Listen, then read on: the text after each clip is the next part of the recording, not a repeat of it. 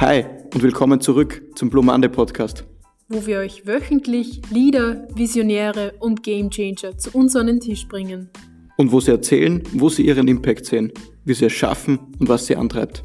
Together for the future of tomorrow. Hi und willkommen zurück am Podcast. Heute mit Meine Wolke, mit der Sabine. Mit meine Wolke mit zwei L. So, Sabine, was ist meine Wolke überhaupt? Ihr werdet es nicht glauben, meine Wolke ist keine Wolke, ist eine herkömmliche Wolke, so wie die Cloud, sondern sie ist eine ökologische Slipanlage aus Österreich. Das heißt, du sitzt nicht in der Cloud. Nein. ähm, ich habe mir immer gedacht, ähm, wir müssen auch den Monatshygienemarkt nachhaltiger machen, gesünder machen. Aber das Wichtigste an der Wolke mit zwei L wie Baumwolle ist aber auch die fair Produziertheit. Also es lohnt sich jeden Tag in der Früh aufzustehen, weil wer näht diese Wolken? Das ist eigentlich die wichtigste Frage. Nein, es nähen keine asiatischen Kinderfinger, es nähen keine blutigen Frauenhände irgendwo. Nein, wir lassen total fair produzieren in St. Pölten, in der GW St. Pölten, wo wirklich arbeitspolitisch benachteiligte Frauen diese Wolken nähen. Diese Wolken kommen dann zu uns nach Lunz am See in unser Wolkenbüro und in unser Wolkenlager. Dort werden sie dann richtig fit gemacht für den Handel und dann kommt der Spediteur und holt sie. Und bringt sie dann fair zum Kunden. Richtig, aber plastikfrei, so wie man auch die Wolke im Handel sieht, ohne Plastik. Wir haben eine total nette Verpackung, wo auch immer eine Geschichte drinnen steht. Aha, das ist aber Die Paula spannend. zum Beispiel, die Wolke Paula, ist zum Beispiel Handwerkerin, die wo sehr viele eigene Möbel aus heimischem Holz macht. Und sie geht gerne wandern und zelten und lebt natürlich gerne Zero Waste. Und darum ist sie Wolkenträgerin, weil die Wolke Paula zu ihr am besten passt. Spannend. Also, Und wie viele verschiedene Wolken gibt es dann? Mittlerweile gibt es acht verschiedene Designs. Mhm. Also die heißen von Emma, Laura, Mona, Clara, Rosa bis zu einer neuen, die heißt jetzt Toni. Hier haben wir uns gedacht, wir wollen eine Wolke ähm, erfinden, die was jetzt nicht so girlig ist wie unsere herkömmlichen Wolken, weil Frauen sich ja nicht immer ganz so weiblich fühlen. Und darum ist es jetzt unsere Wolke Toni geworden. Sie ist schwarz-weiß, ist total die lässige, die wohnt wieder in Berlin, gell? Die wohnt in Berlin, sie reist gerne und lebt auch einen Zero Waste ähm, Lebens Lebensstil. Spannend. Sabine, du bist halt nicht alleine da, Nein. sondern du hast auch Meine deine Marke. Marketing-Fee mitgenommen. Richtig. Ines, willkommen am Podcast. Ja, hallo, grüß euch. Wie kommst du da zu dem Ganzen? Ähm, ich bin der Sabine, ja Nachbarin tatsächlich. ähm, also wir, wir haben beide unsere Unternehmen im gleichen Gebäude und sind da irgendwie zufällig zusammengekommen. Also wenn mich vor, keine Ahnung, drei Jahren jemand gefragt hätte, ob ich irgendwann mal für nachhaltige Slipanlagen arbeite, hätte ich gefragt, ob sie irgendwo dagegen gekauft sind. Aber es ist mittlerweile auch mein Baby geworden und es ist wirklich ein Herzensprojekt von mir und ich arbeite wahnsinnig gern für dieses Startup. Das heißt, du bist jetzt die, die Kreative und erfindest auch diese Stories oder Das teilt war euch das mehr auf, sage ich mal. Wer ist da Okay. der große Storyteller? Weil jetzt haben wir da so eine schöne Geschichte von der Toni und von der Paula und alle möglichen schon gehört.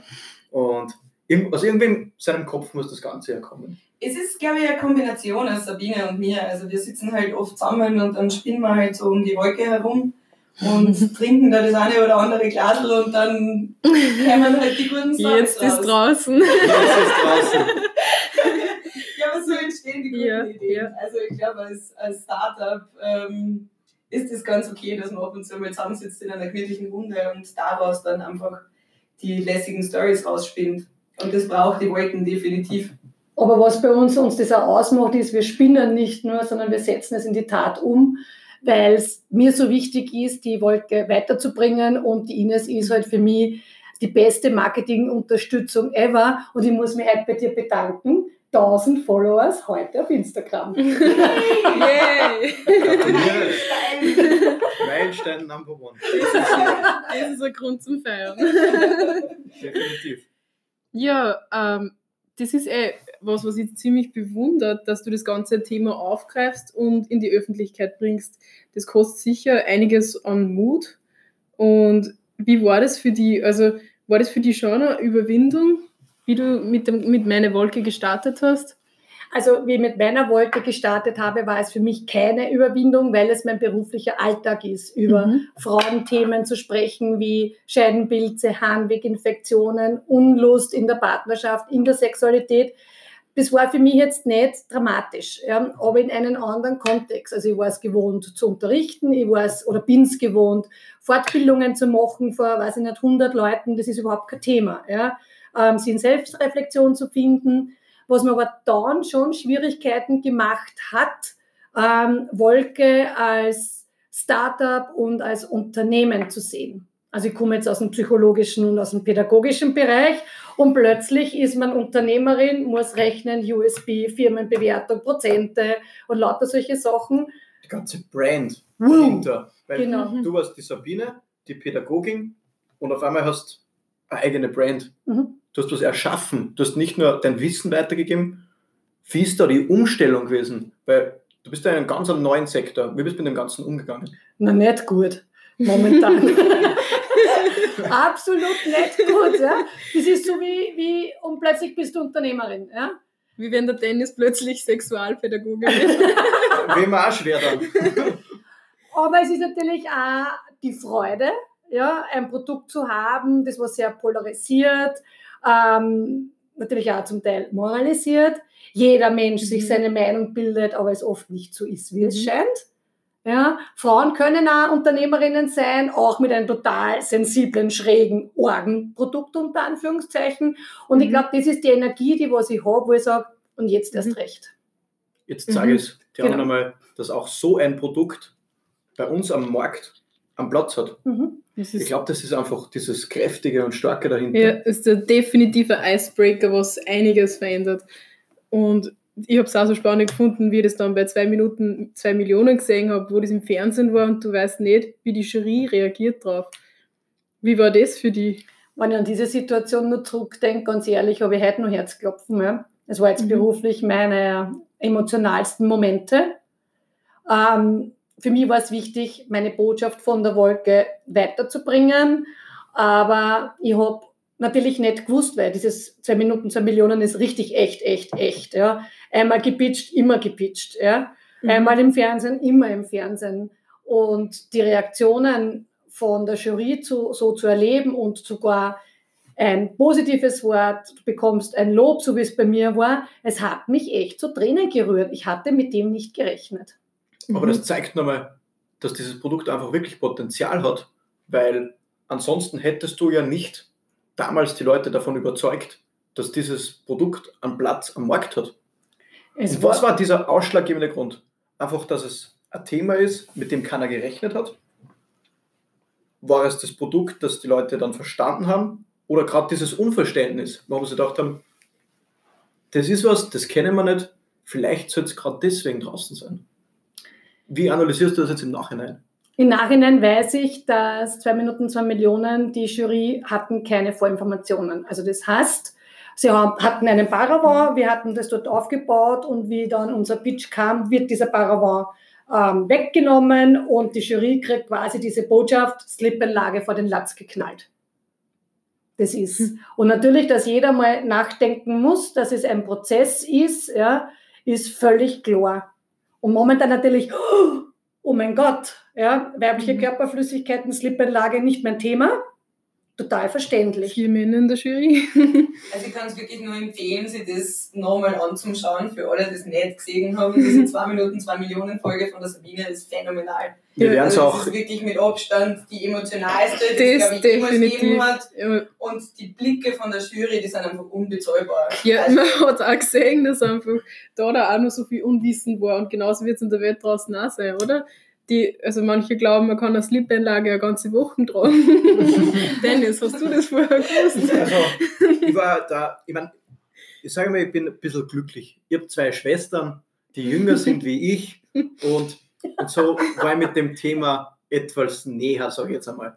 Somit, weil ich dann natürlich auch blöd gefragt und habe gesagt, also geht meine Schwestern und so haben wir das ganze Thema dann einmal näher gebracht. Aber dass eine wiederverwendbare zusätzliche Sleep-Einlage gibt, von dem habe ich davor noch nie gehört. Das freut mich sehr, aber wenn man jetzt da bedenkt, jetzt nicht nur die Nachhaltigkeit in, in der Produktion, sondern auch die Nachhaltigkeit in der Umwelt, wenn man überlegt, also vier bis fünf Kilo Müll pro Frau pro Jahr, ist das eigentlich nicht wenig. Mhm. Thema Nachhaltigkeit überhaupt nicht nachhaltig. Und gerade deswegen glaube ich, dass das Produkt 2020 und die nächsten Jahre noch mehr Potenzial haben wird. Weil auf was achten die Leute jetzt immer mehr, beziehungsweise sie werden dazu gezwungen, sage ich sogar schon, nachhaltiger zu sein, nachhaltiger zu leben und auf die ganzen äh, Teile des Lebens runterzubrechen. Und das ist definitiv ein wichtiger Teil des Lebens einer Frau, sage ich mal. Also ich finde das total spannend. Wir sind natürlich ja sehr oft äh, im deutschen Markt. Also wir sind ja, wir haben ja schon mehrere Listungen mit mehreren Konzernen. Und wenn wir am deutschen Markt uns präsentieren, ist es ganz anders wie der österreichische Markt. Man glaubt es kaum. Wir Österreicherinnen denken schon ein bisschen mehr nach. Für uns ist es schon selbstverständlich, ja, zu plastikfreie Gurken zu greifen, zur Nachhaltigkeit in der Monatshygiene oder auch zu wiederverwendbare, waschbare Slippenlagen zu greifen. Deutscher Markt ist noch ganz, ganz anders und deutsche Frauen dicken anders. Mhm. Sie brauchen, so wie diese Jury von zwei Minuten, zwei Millionen, einen Tick noch mehr zu nachzudenken. Das heißt, da muss man bei einem ganz anderen Punkt abholen. Mhm. Frauen in Deutschland achten, wie auch österreichische Frauen, mhm. aber da ist Frauen, glaube ich, manchmal der Umweltschutz wichtiger als in Deutschland. Und in Deutschland ist die erste Sorge, bin ich schön und hygienisch? Also sprechen wir auch mit Klischee und Rollenbilder. Mhm. Also ich kann nur dann ähm, Wolkenträgerin werden, wenn ich trotzdem hygienisch, schön und sauber bin. Mhm. Das ist jetzt ja fast erschreckend, würde ich gar schon mal sagen. Also mit, mit viel habe ich gerechnet, aber mit dem jetzt einmal nicht. Ich meine, natürlich bin ich jetzt der, der Experte, nur ich merke trotzdem, dass die Märkte Österreich, Deutschland und Schweiz, Schweiz, der ganze Dachraum, eigentlich sehr, sehr ähnlich ist. Aber gerade bei dem Produkt überhaupt nicht. Ja, was bei uns halt auch noch dazu kommt, ist halt einfach dieser Aufklärungsfaktor. Also neben der Nachhaltigkeit und das, dass es jetzt nicht so das erste greifbare Produkt ist, ähm, gerade als, gerade als Frau und noch ganz viel Tabuthema dabei ist, ähm, ist da halt wirklich auch nur die Aufgeklärtheit von einem Markt einfach ein entscheidender Faktor für uns.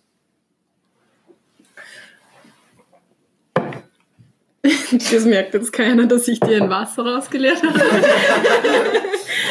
Aber.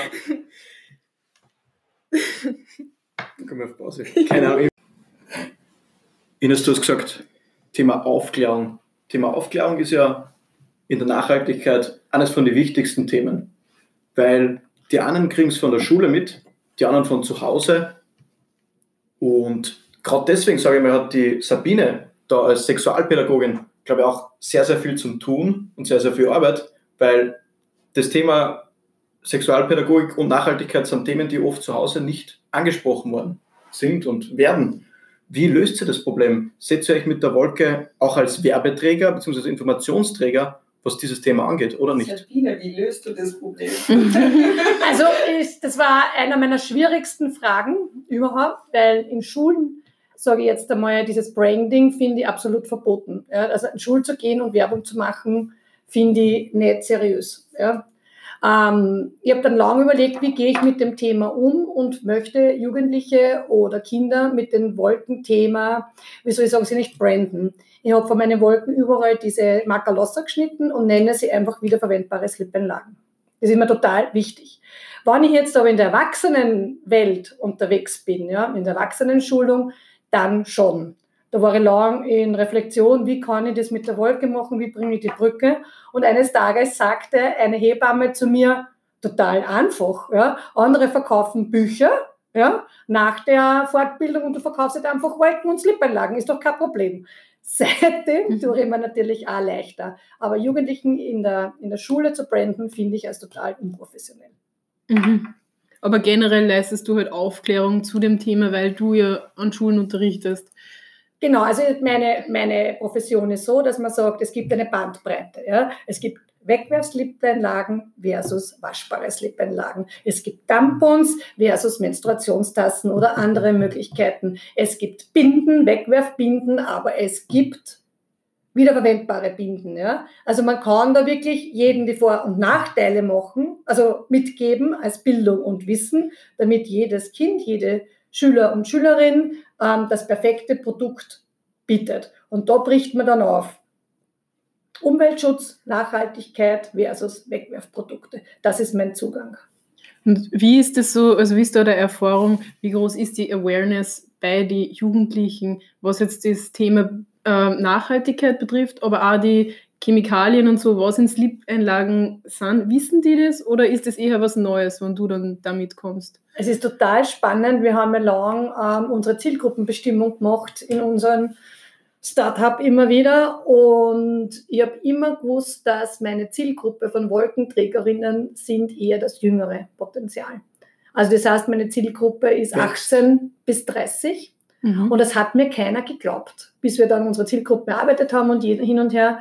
Und das ist definitiv 18 bis 30, ja. Und nicht so wie angenommen erwachsene Frauen 40, 50, 60. 40, 50, 60-jährige Frauen haben nur dieses Erlebnis, das hatte meine Großmutter schon gewaschen, das tue ich nicht.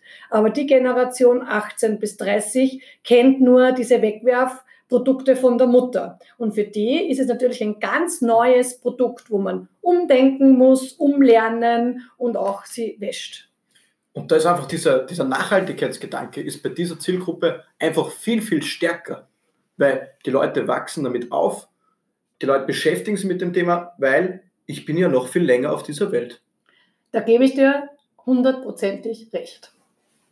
Es ist halt auch bei der jüngeren Zielgruppe einfach, die informieren sich halt viel mehr mittlerweile. Also da ist definitiv Klimaerwärmung ist ein Ding.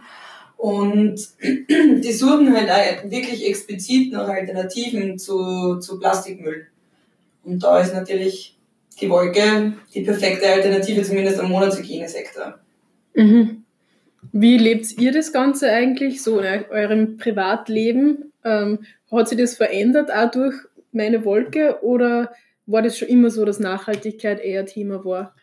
Also Nachhaltigkeit war von mir oder von meinem Mann schon immer ein Thema. Wir haben zum Beispiel ein Haus gebaut aus selbstgeschlägertem Holz, aus dem eigenen Wald. Äh, wir haben mit Lehmzirkel, mit Hanf und mit Schafwolle gedämmt. Wir haben da zumal schon 1999 ein Hausbauseminar gemacht, wie kann man energiemäßig die Sonne nützen und so weiter und so fort. Natürlich muss man auch sagen, es würde immer mehr gehen. Also es ist ein Prozess, nachhaltig zu leben. Ähm, aber ich bin, ich habe vier Männer zu Hause und da ist es natürlich jetzt, ich sage jetzt einmal, um eine Spur leichter, weil meine Burschen, die brauchen nicht recht viel aus der Seife. Ja. Und, aber wenn wir zum Beispiel am Berg gehen und wir nehmen uns ein Wasser mit, wird automatisch das Wasser nicht weggehört, sondern es werden Blumen gegossen. Also total simple und einfache Sachen. Das heißt, mhm. bei euch zieht sich das wirklich übers ganze Leben durch, dass dieses Thema bearbeitet und durchgezogen wird. Ich meine, sicher ist keiner perfekt, aber wenn ich mir das Ganze so anhöre, dann ist das ein wichtiger Bestandteil eures Lebens. Denke ich schon, wenn ich mit unserem jüngsten Sohn einkaufen gehe. Mama darf ja eine Mango haben. Ah ja, ich muss jetzt vorher geschwind nachschauen, von wo sie kommt. Die kommt aus Peru. Nein, ich glaube, die gibt es halt nicht. Ja? Mhm. Und dann gehen wir aber ohne Mango aus dem Supermarkt. Also wir haben ja gar keinen Supermarkt, aber aus, dem, aus unserem Markt. also das sind die Sachen, die was uns schon wichtig sind. Wir haben die Möglichkeit, dass wir unsere Milch vom Bauern holen nebenan. Ja. Wir haben die paar Möglichkeiten und die nutzen wir. Aber so wie ich jetzt mit meinem Wolkenauto sehr viel unterwegs bin, und nicht mit dem Zug fahren kann aus mehreren Gründen, ist da jetzt dort nicht die Nachhaltigkeit gegeben. Was für ein Treibstoff hat dieses hm. Auto, dieses Wolkenauto? Ein Diesel. Wie denkst du, dass du das in Zukunft verändern wirst? Oder denkst du, ich mache in meinen anderen Bereichen des Lebens schon so viel? Es gibt immer eine Veränderung und wir sind bei der Veränderung gerade dabei. Wir bauen demnächst eine Photovoltaikanlage noch zusätzlich dazu und werden für unsere äh, Kurzstrecken einfach ein Elektroauto dazu nehmen. Sehr cool. Sehr cool. Wie schaut das bei dir aus, Ines? also ich glaube, also mir hat, oder mein, mein Lebensstil hat die Wolke auf jeden Fall irgendwie ein bisschen, ein bisschen verändert. Also ich meine grundsätzlich, ich komme vom Land, man ist, man ist am Land, glaube ich, schon einmal um Danke dafür. Ähm, man ist im Land, glaube ich, schon noch ein Stück nachhaltiger, als wenn man im städtischen Bereich lebt. Wenn man der Natur Also, näher ist, Weil vielleicht. man einfach die Möglichkeit hat, beim Nachbarn einzukaufen. Äh, man hat vielleicht viel selber angepflanzt im Garten. Das heißt, du hast schon mal ein gewisses Grundlevel an, an einem nachhaltigen Lebensstil, kriegst du eigentlich mit als Landkind, Mhm. muss man sagen. Kann man dann natürlich im urbanen Raum eigentlich auch relativ schön umlegen.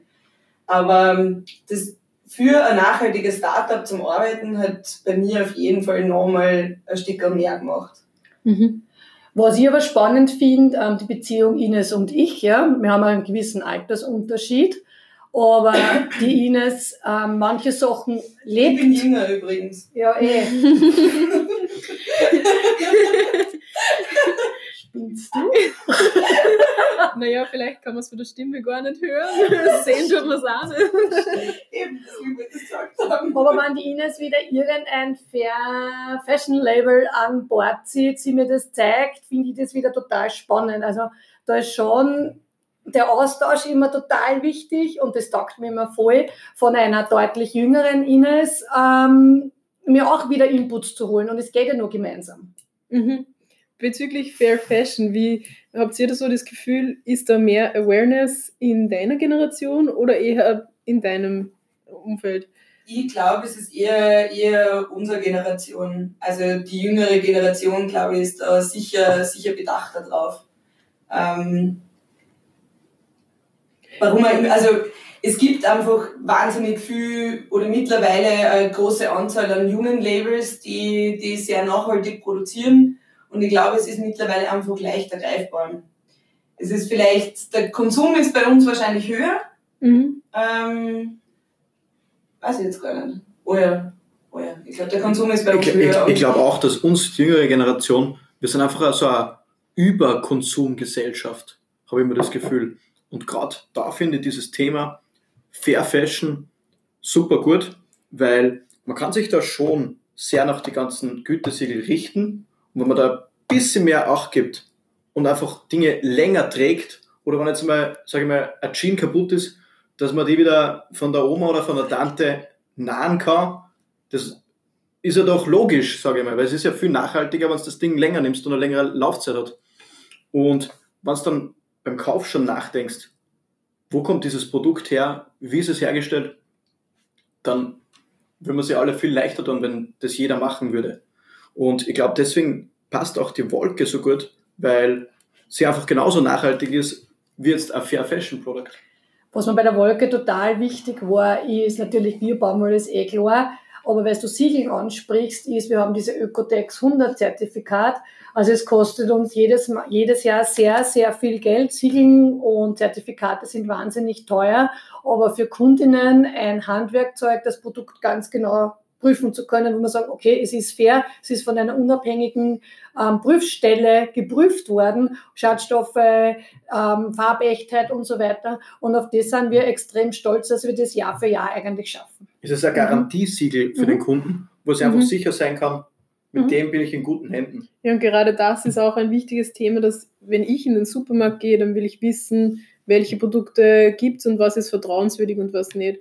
Und ich glaube, das Problem an dem Ganzen ist oft, dass man als Konsument nicht weiß, was ist nachhaltig und was nicht. Ich will ja nicht bewusst der Umwelt schaden, aber ich weiß es einfach nicht. Ja. Sabine, du hast vorher gesagt, du kommst ja aus der Sexualpädagogik. Wie ist es entstanden, dass du ein Startup gegründet hast? Weil es ist ja, oft sieht man, der eine gründet aus der Universität ein Startup, weil er sieht da Dinge in der Bildung, die falsch gehen oder in seinem Studiengang und gründet aus, dem, aus diesem Bildungsgang jetzt ein Startup raus. Oder der andere ist jetzt äh, Software-Engineer, sage ich jetzt einmal, und er findet jetzt eine neue Maschine inklusive Cloud-Lösung. Ist ja das ja ganz, ganz untypisch, dass du da rauskommst. Wie ist das jetzt nochmal entstanden? Du hast gesehen, ich sehe da einen Pain bei meinen Frauen, die ich da coache, Tag für Tag, und mache jetzt ein, nennen wir es jetzt mal, Sexual-Startup. Hui, Sexualstartup. Also ihr habt jetzt diesen, Ihr- nicht also ich, ich, ich wüsste jetzt nicht, wie ich es nenne. Das ist super sexy. Ich bin jetzt vielleicht nicht der geeignetste, geeignetste, der das, das Ganze beurteilt, aber irgendwie müssen wir das Ganze ja nennen. Vielleicht kommt er in die Richtung viel mehr. Vielleicht ist es ja ein Hygiene-Startup. Viel Wir Hygiene-Startup. sind hygienisch, wir Frauen. Also das ist auch immer das ganze Wahrheit. Also ich denke, Wie es würdest ist, das du nennen? Ich glaube, ich würde es als weibliches ähm, Feature nennen. Ja, klingt auch sexy. Ein weibliches Feature, um äh, gewisse ähm, Körperflüssigkeiten einfach nachhaltig einfach sich zu schützen und auch Mhm. ein Höschenschutz einfach zu bieten. Und weil du gefragt hast, wie kam es zu diesem Startup? Ich habe einen Beruf und es war jetzt nicht so in meinem Lebensplan vorgesehen und ich muss jetzt ein Sexual-Startup gründen. das war es nicht, sondern ich habe einfach einen nachhaltigen Problemlöser gesucht. Das heißt, du bist eigentlich ein, sage ich mal, untypisches Startup, weil oft sieht man in der Startup-Szene, es werden Probleme gelöst, die nicht einmal da sind. Man Ja, macht ein. Problem, Man damit man eine Lösung finden finden kann. Mhm. Oh mein Gott, ja, okay.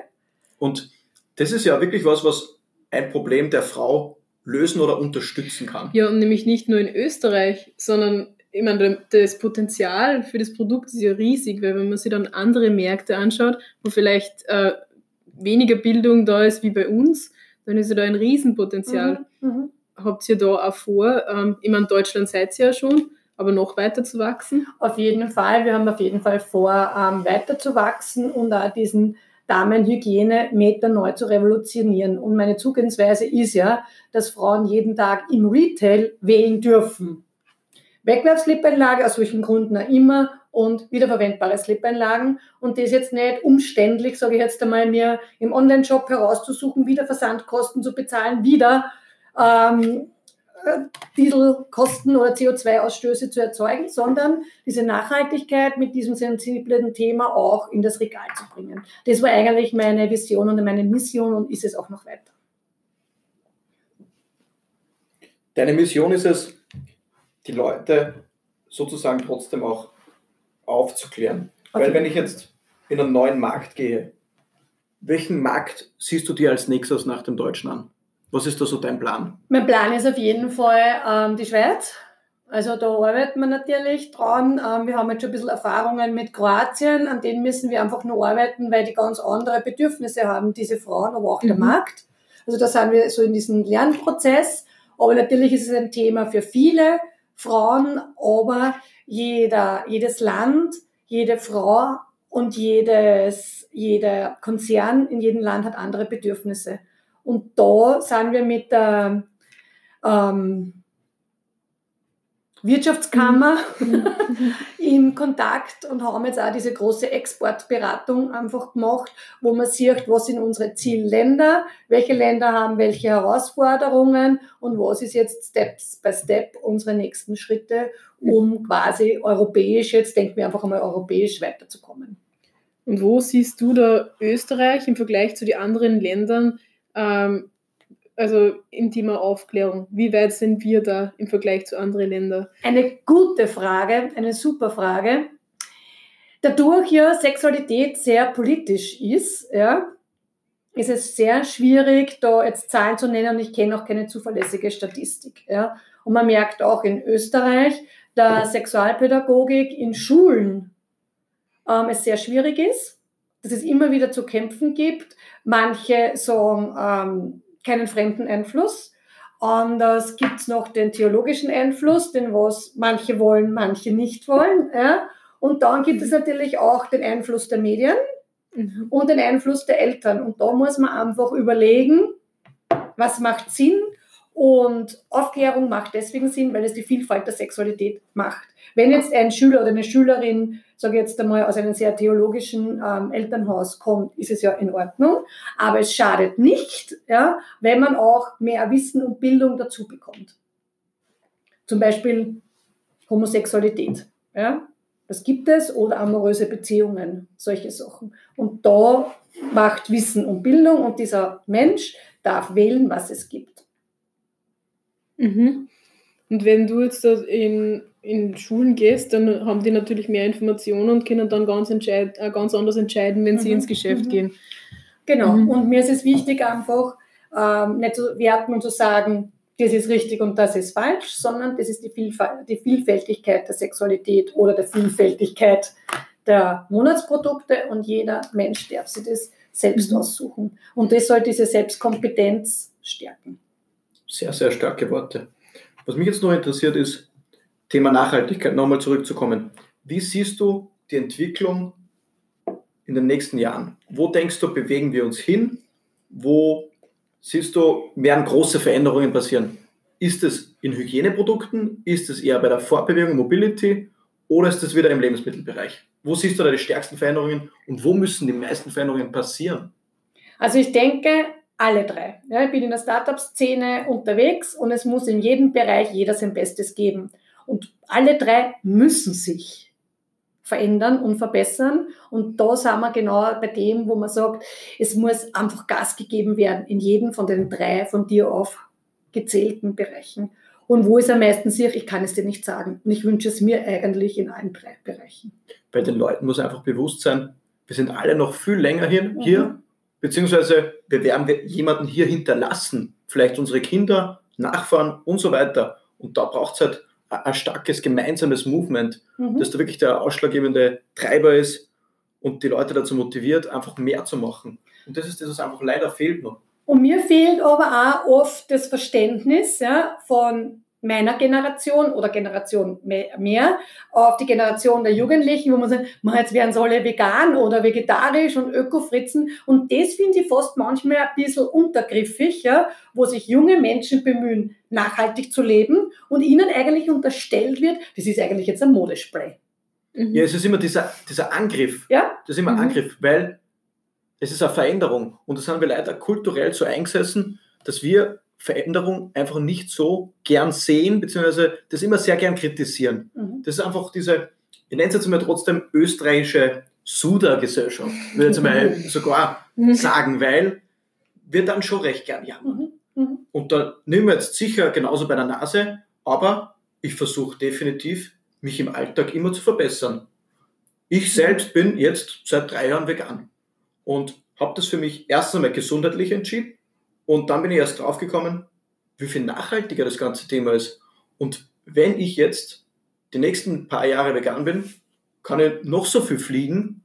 Also ich meine jetzt nicht übermäßig, aber wenn ich da zwei Langstreckenflüge im Jahr mache, ist es immer noch nachhaltiger wie vorher.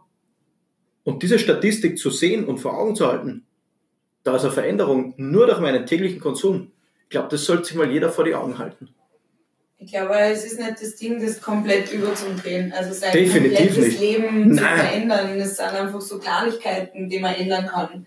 Wie zum Beispiel einfach, statt dass man jetzt irgendwie zu einem großen Fast-Fashion-Konzern geht, geht man zu einem kleinen Label und holt sich da halt, okay, es ist vielleicht ein bisschen teurer, aber es ist ein wunderschönes Teil. Es ist erstens mal viel individueller und viel nachhaltiger, wenn ich mir ein Shirt aus Bio-Baumwolle produziert in Österreich kaufe, als wie das hundertste T-Shirt von irgendeinem Fast-Fashion-Konzern. Oder auch in der Monatshygiene. Stehe, keine Ahnung, ich kaufe mir einmal eine Menstruationstasse und meine Wolken dazu und mein kompletter Zyklus ist nachhaltig eigentlich. Das sind so minimale Schritte, die man setzen kann, um ein bisschen ein ökologischeres Leben zu haben. Definitiv. Und das sind genau die, die Veränderungen, die es einfach eben auch braucht. Da möchte ich noch ein Wort eigentlich einwerfen. Und das ist dieses schwierige Wort Verzicht. Wo man einfach sagt, okay, ich verzichte bewusst auf. Ich verzichte jetzt bewusst auf Fliegen. Wenn man denkt, ich fahre so viel mit dem Auto, ist es für mich jetzt wichtig, heuer in den Urlaub zu fahren mit einem Autoreisezug. Also man kann, wenn man möchte, auch nachhaltiger leben und auf manche Sachen zu verzichten. Und es gibt Alternativen. Es gibt in Europa so viele schöne Ziele, sage ich jetzt sogar mal, wo man überall mit der Bahn oder mit dem Bus schön hinfahren kann. Was ist einfacher, wenn man sich mit der Firma da reinsetzt? Nichts einfacher wie das. Das ist schon mal ein Fortschritt, wenn ich den Nachhaltigkeitsgedanken überhaupt dabei habe bei meinen Entscheidungen. Das ist, glaube ich, auch noch nicht bei allen Menschen überhaupt der Fall. Ich glaube, dass nämlich wirklich große Probleme sind einfach in der, in der Erziehung der Kinder und auch in der Schule, weil das Ganze einfach nicht mitgegeben wird. Entweder es wird nicht gelebt zu Hause oder es wird nicht gelehrt. Somit muss ich irgendwie selbst drauf kommen. Und da denke ich trotzdem, dass Technik und kleine Dinge, wie jetzt die Wolke, große Veränderungen bringen kann. Weil jede Veränderung, die in die Nachhaltigkeit geht, ist eine Veränderung in die richtige Richtung. Und macht die Welt eigentlich ein bisschen liebens- und lebenswerter. Ja. Ich glaube, das waren jetzt schöne, sehr, sehr schöne abschließende Worte. Wir haben da zwei wirkliche Gamechanger bei uns gehabt heute. Danke, dass ihr da wart. Das freut uns extrem. Danke für die Einladung. Jetzt ist nur ganz wichtig für unsere Zuhörer, ähm, Wo wo, kann man die, die Wolke finden und wo kann man es kaufen? Also die Wolke ist total einfach im Retail zu kaufen in Österreich und zwar in 357 Piper-Filialen, also in großen Filialen in ganz Österreich. Und wir sind auch in Österreich in jedem Dance Bio-Supermarkt zu finden im Regal. Also man kann dann nachhaltig einkaufen und kann sich auch diese Nachhaltigkeit, die nachhaltige Wolke eigentlich gleich mit ins Wagen zu nehmen, ohne umständlich bestellen zu müssen. Das heißt, man findet euch unter meinewolke.at Genau, www.wolke mit zwei L wie Baumwolle.at. Genau. und auf Social Media. Ja, ganz, ganz wichtig. Wenn ihr mit uns die Welt ein Stückchen besser machen wollt, dann folgt uns auf Social Media at meine unterstrich Wolke mit Doppel-L, Instagram und Facebook. Wir werden auch die 2 Minuten, 2 Millionen Folge in den Shownotes verlinken und natürlich unser äh, Social Media. Und sagen danke fürs Vorbeischauen und viel Erfolg. Danke, es war uns ein Volksfest. Danke euch. Tschüss. Ciao. Ciao.